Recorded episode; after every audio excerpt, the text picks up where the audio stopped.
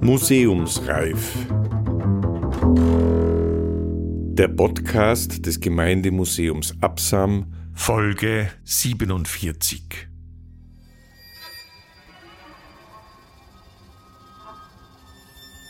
Das ist richtig. Diese Person lag und war am Abend tot. Alois Erler aus Dux, 1948 Zeuge in einem längst vergessenen Prozess.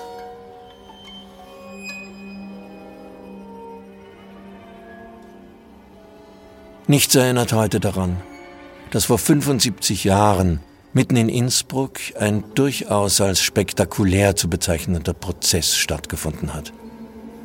Die Morde und Misshandlungen im Reichenauer Lager vor dem französischen Militärtribunal titelte die Tiroler Tageszeitung am 7. Dezember 1948. Bereits drei Jahre nach der Befreiung bestand also auch hier in Tirol die Möglichkeit, etwas von den NS-Tätern, ihren Opfern und den NS-Machtstrukturen vor Ort zu erfahren.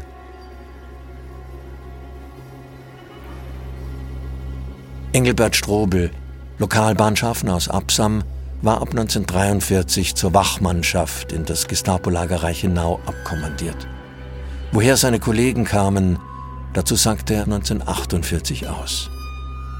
Am 20. Mai 1943 wurde ich durch das Landesgendarmeriekommando als Hilfspolizist einberufen. Ich glaube, im Mai oder Juni 1943 wurde ich als Wachorgan dem Lager zugeteilt. Gleichzeitig mit mir kamen noch sechs weitere Hilfspolizisten namens Seber aus Batsch, Galler, damals wohnhaft in Natters oder Mutters, Niedermeyer aus Südtirol und Kreitner aus der Gegend von Hopfgarten sowie Wolfsecker aus der Gegend von Diersee als Wachorgane in das Lager Reichenau.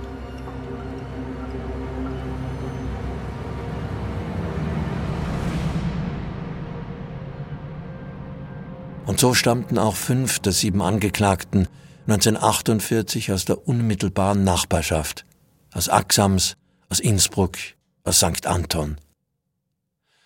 Stattgefunden hat dieses von einem Tribunal Supérieur Français en Autriche geführte Verfahren im Prachtsaal des Taxispalais in Innsbruck. Unter dem Deckengemälde Le Jugement de Paris, Urteil des Paris, wie in den französischen Akten immer wieder erwähnt wird.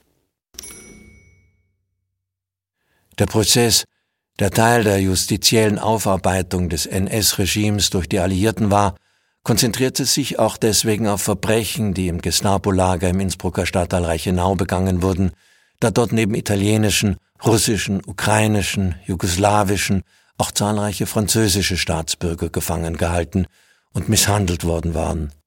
War dieses Lager doch vor allem zur Disziplinierung der tausenden im Gautirol vor Adelberg eingesetzten Zwangsarbeiter 1941-42 errichtet worden.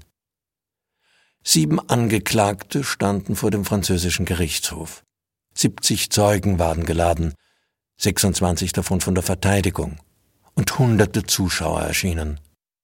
Das Interesse an diesem Prozess war in ganz Tirol, wenn die umfassende Berichterstattung der Presse im Dezember 1948 dafür ein Gradmesser ist, sehr groß. Die Zeitungen der drei Parteien veröffentlichten täglich ausführliche, teils wörtliche Passagen aus der Zeugenvernehmung. Die Tiroler Nachrichten vom 11. Dezember 1948 wiesen auf die Besonderheit dieses Verfahrens hin.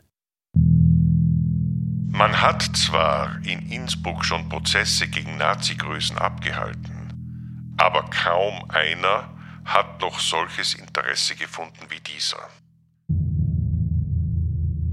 Ganz begreiflich befand sich doch der Ort, wo sich alle die vorgebrachten Scheußlichkeiten zutrugen, am Rande unserer Stadt, waren doch die Menschen, die hier auf der Anklagebank sitzen, beinahe stadtbekannt.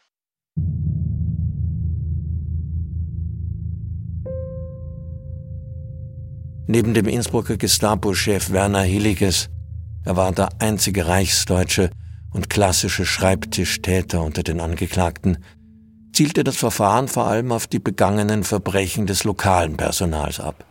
Durchaus auch deswegen, um den Tirolerinnen und den Tirolern auf diesem Weg noch einmal ihre Verantwortung vor Augen zu führen.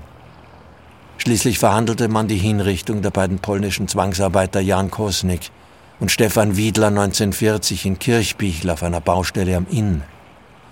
Weiters die Hinrichtung von Konstantin Przygoda in Vandans im Montafon 1942.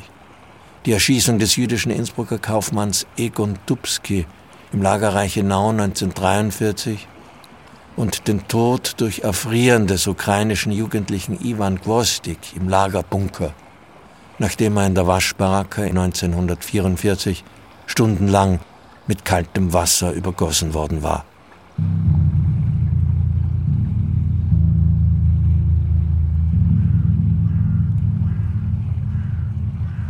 Allesamt Verbrechen, die in der Öffentlichkeit oder im Fall des Lagers Reichenau nur wenige Meter abseits des beliebten Ausflugsgasthauses Sandwirt am Inn verübt worden waren.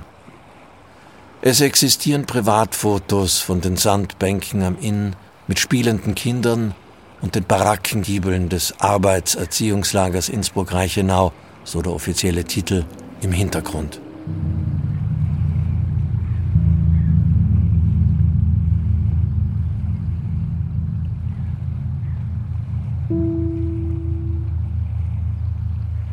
Letztlich kamen 1948 nur ganz wenige, aber für die NS-Verbrechen im Gau Tirol-Vorarlberg durchaus repräsentative Straftaten zur Verhandlung. Wichtig für das Verfahren war vor allem, dass noch Zeugen für die Anklage greifbar waren.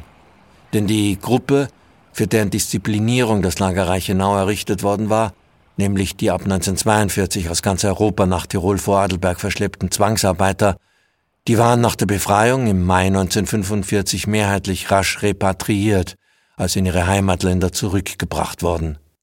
Die Amerikaner hatten im Mai-Juni 1945 zwar viele Reichenau-Häftlinge als Zeugen für die dort begangenen Verbrechen vernommen, aber keiner von ihnen konnte 1948 in Innsbruck aussagen.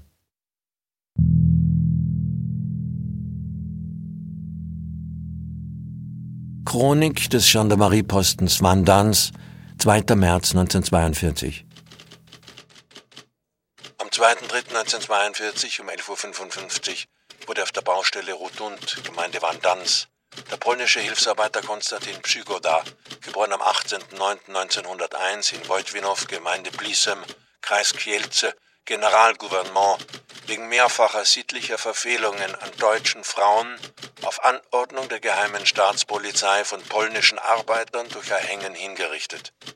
Die Hinrichtung des Verurteilten wurde als abschreckende Maßnahme in Anwesenheit der gesamten polnischen Arbeiterbelegschaft ohne Zwischenfall durchgeführt.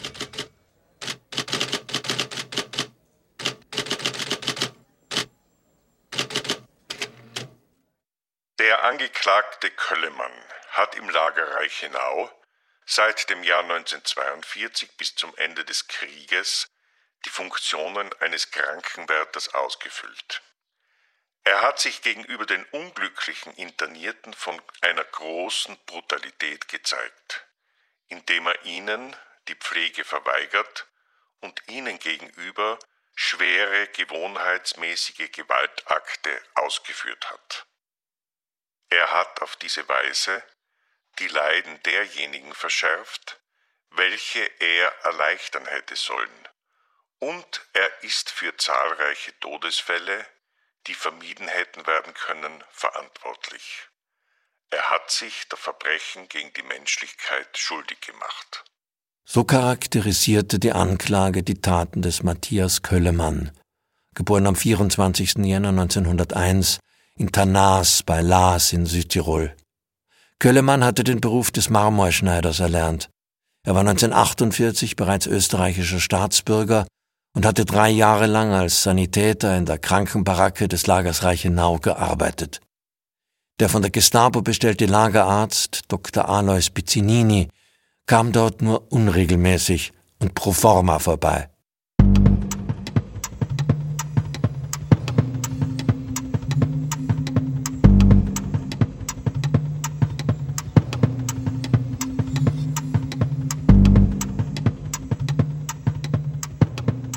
Einer der Tiroler Zeugen, der 1948 über die Zustände und Behandlung in der Krankenbaracke und damit über Köllemanns und Pizzininis Verantwortung aussagen konnte, war Alois Erler aus Tux im Zillertal.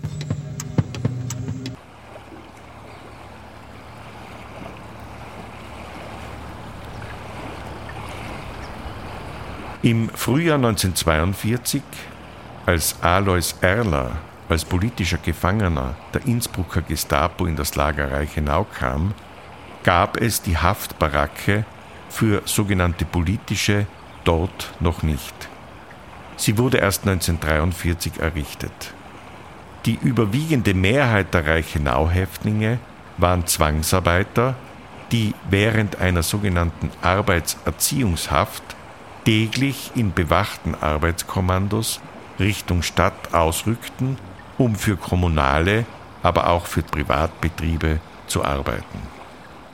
Häftlinge wie Alois Erler hingegen durften das Lager wegen Fluchtgefahr nicht verlassen und waren daher nur in dessen unmittelbarer Umgebung beschäftigt.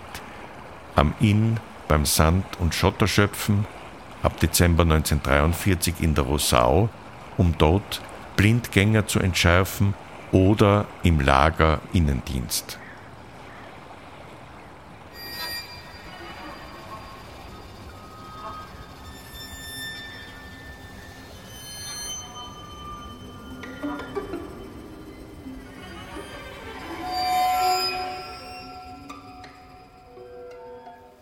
verhaftet von der, von der Stube weg da. 17 Jahre war ich und was glaubst du, weißt, was ich mir immer eingebildet habe? Mensch, mir kann nichts passieren. Ich bin noch nicht 18 Jahre, was hat da überhaupt keine Rolle gespielt. Überhaupt nicht.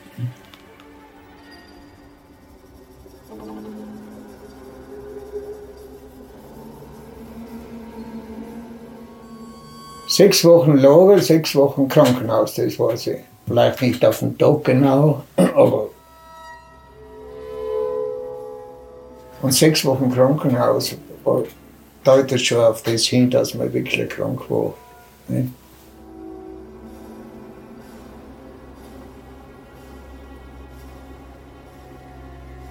Geschlagen worden bin ich eigentlich nie, nur mit den Holzkisten und den Barackensausen.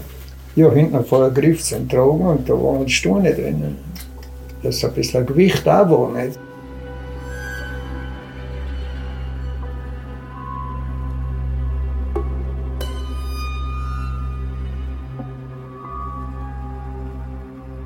Zuerst einmal auf den Arbeitsplatz. Ja, dann haben sie, hat mir schon einmal geholt. Da bin ich umgekommen und ist die Gestapo gekommen und hat mich dann mitgenommen, noch einmal auf den Gendarmerieposten.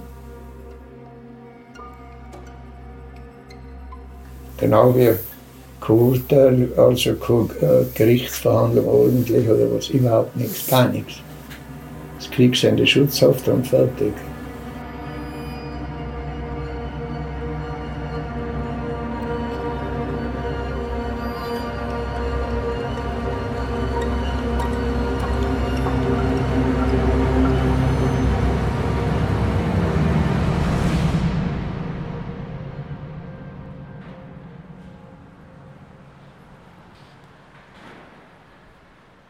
Wie ich nach Dux gekommen bin, dann hat mir der Baumeister, der lebt jetzt auch schon lange nicht hat auch geschwind interviewt und wie was und gesagt, ich darf nicht sagen.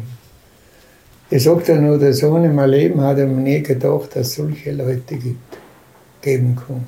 Das von ihm gesagt. Ne? Was sowas äh, machen können.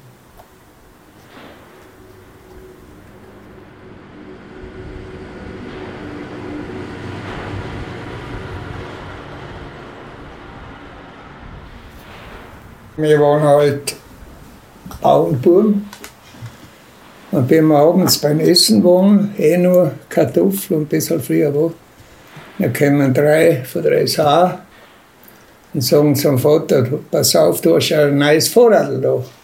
Dann sagt er, ja. Ja, das nehme ich mir mit, weil wir das so einen Dienstradl brauchen.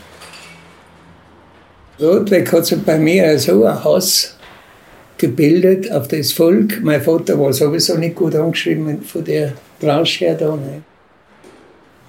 Gut, die, haben, die Gesellschaft hat auf meinen Vater schon ein bisschen aber Ding gehabt.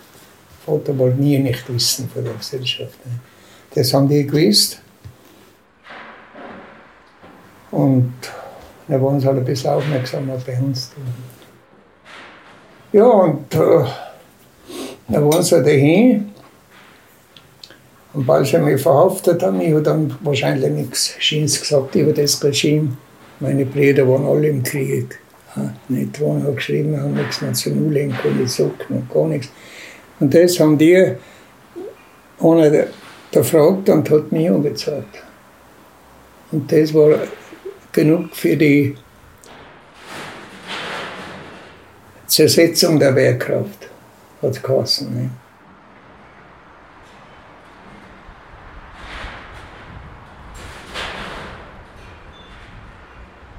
Da hat mir die Gestapo abgeholt vom Gendarmerieposten und ist dann unterwegs, muss sagen, ein Verwandter von mir, ist der Gestapo in die Wohnung gegangen mit der Schreibmaschine. Ja. Und dann bin ich, ja, haben sie mich weg ins Polizeigefängnis. Da bin ich dann bei der Würglerbande, hat sie damals geheißen, auf Schnee was gehört.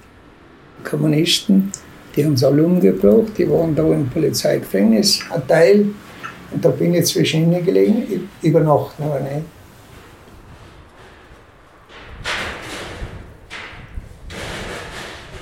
Ja, und dann auf der Gestapo einen Spruch, ja, in der Herrengasse. Und dann hat es geheißen, ja, keine Verhandlung, nicht, gar nichts. Äh, das Kriegsende Schutzhaft. Ja.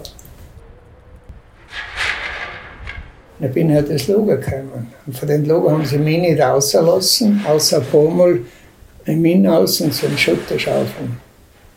und da ist der Wachmann, wir haben alles SS gehabt damals, ja oben gestanden und uns halber Stunde geschmissen, nicht große, auf die Köpfe, schön wir haben unten gearbeitet. Das war also ein Freizeitspaß für den Menschen. Und in der Nacht kann ich mich auch erinnern, kamen zwei von der SS, holen ihn raus von der Baracke und waren weg, verschwunden. Ich habe keinen Schuss gehört, ich habe gar nichts gehört, jeder hat gewusst halt. Transport und da um die Zeit und so. Was mit dem passiert ist, da weiß ich auch nicht. Ne. Polen angeblich waren es weiter auch dabei. Und Im Lager, die waren ganz drüben an dem Winkel beim Zaun und da hat man ein paar Schüsse gehört. Sie haben da aber niemanden erschossen. Ich glaube, die, die haben die Leute gerade erschrecken.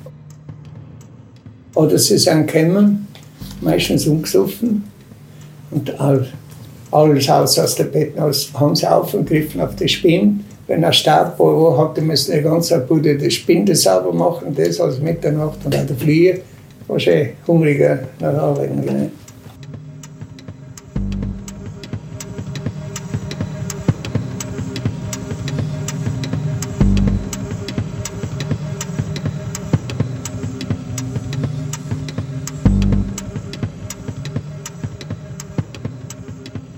Und da wurde ich einmal zu lange auf dem Klo, weil er außerhalb irgendeiner Watschen gekriegt. Und was für einer.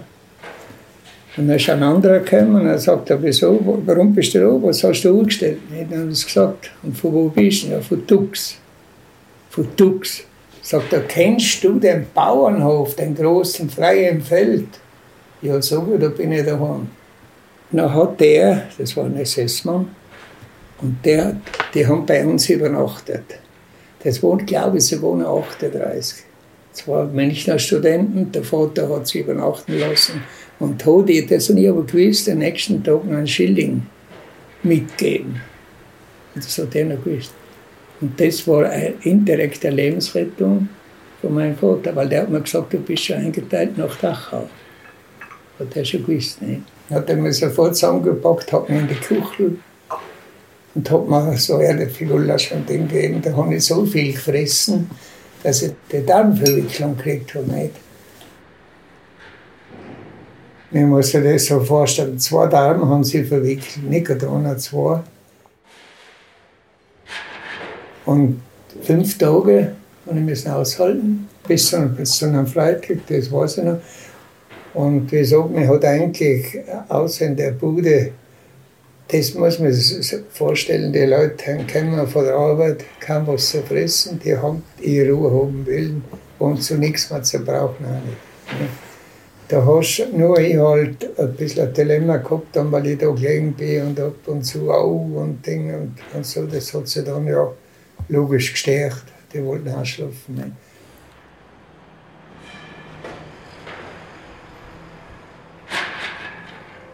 Und dann ist der Doktor wieder Pizzinini gekommen und der hat mich gar nicht angeschaut, da war gleich dahin.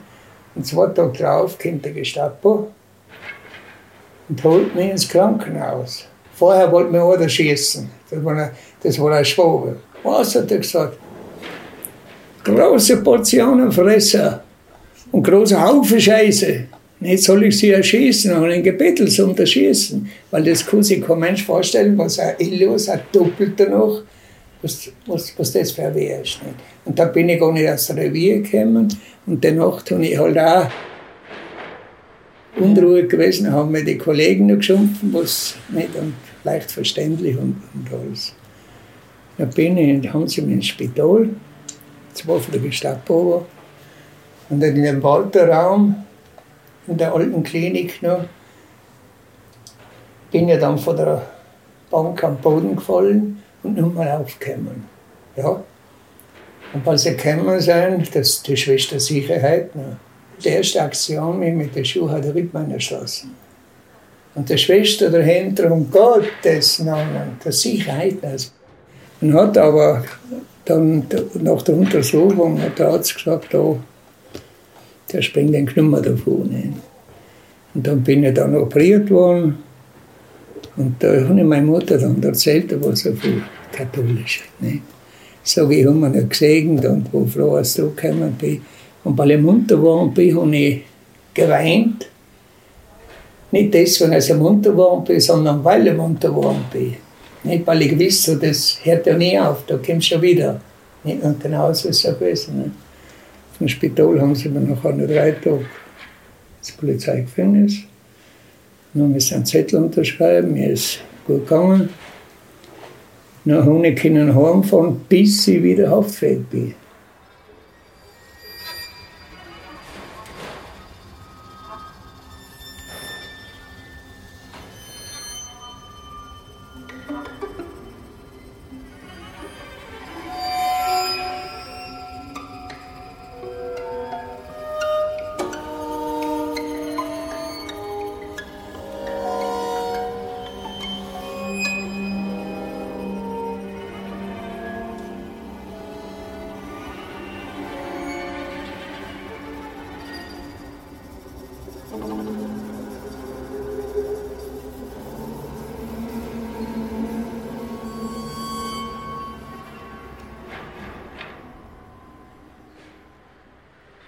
Dann bin ich heimgekommen und der Postenkommandant von damals, mit, das war gut der Spätzl zu mir, der hat dann einmal oder zweimal haben sie angefragt. Nicht? Und dann nicht mehr, aber dafür bin ich sechs oder sieben Mal gemustert worden, ich war ja nicht mehr tauglich fürs Militär. Nicht?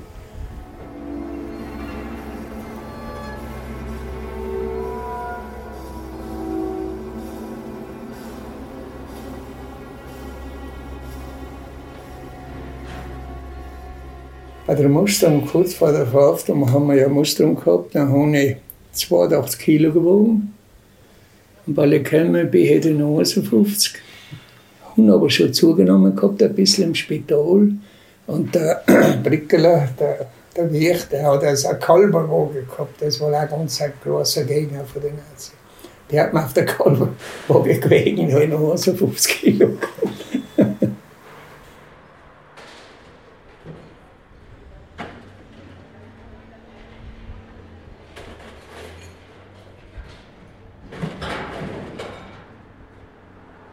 Damals hat es mit der Operation, ich darf nur äh, Weißbrot. Das ist mit dem Ding. Ja, wo nehmen wir das Weißbrot her? Dann hat der Vater, mein Vater, ein Becken, das war ein Super-Nazi, gefragt. Dann hat er gesagt, ja, ich schau. Dann hat er aber noch etwas gesagt. Los, mein Vater hat auch Lois gesagt. Los, sagt er was. Wenn ich das gewusst hätte, wie das kommt, wäre er da nie dazugegangen.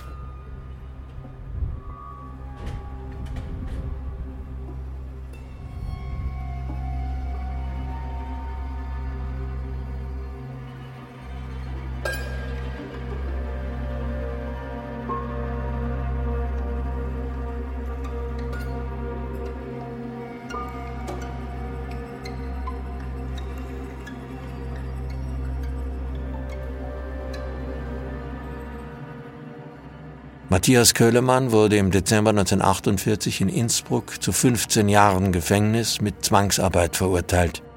Begründung für seine Strafe war, dass er äußerste Brutalität gegen die internierten Kranken gezeigt hat und ihnen manchmal die Pflege verweigert hat. Und dass diese Taten wegen seiner Eigenschaft als Krankenwärter besonders widerwärtigen Charakter aufwiesen. Nach nur sieben Jahren hat man Matthias Köllemann am 26. April 1955 frühzeitig aus der Haft entlassen. Die Reststrafe von acht Jahren war ihm von der französischen Besatzungsbehörde aus Anlass des zehnten Jahrestages der Befreiung Österreichs erlassen worden. Prominente Fürsprecher hatten sich für die Entlassung Köllemanns eingesetzt, darunter ein Abgeordneter der VDU, des Verbands der Unabhängigen, dem Vorläufer der FPÖ. Es fällt überhaupt auf, dass keiner der 1948 Verurteilten seine Strafe zur Gänze verbüßte. Alle wurden sie vorzeitig entlassen.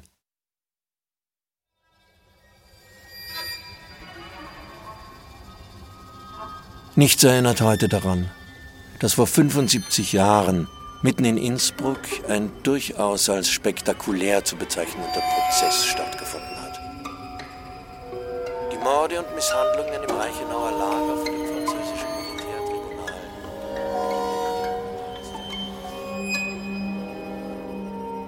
Gelesen haben Rainer Ecker und Matthias Breit.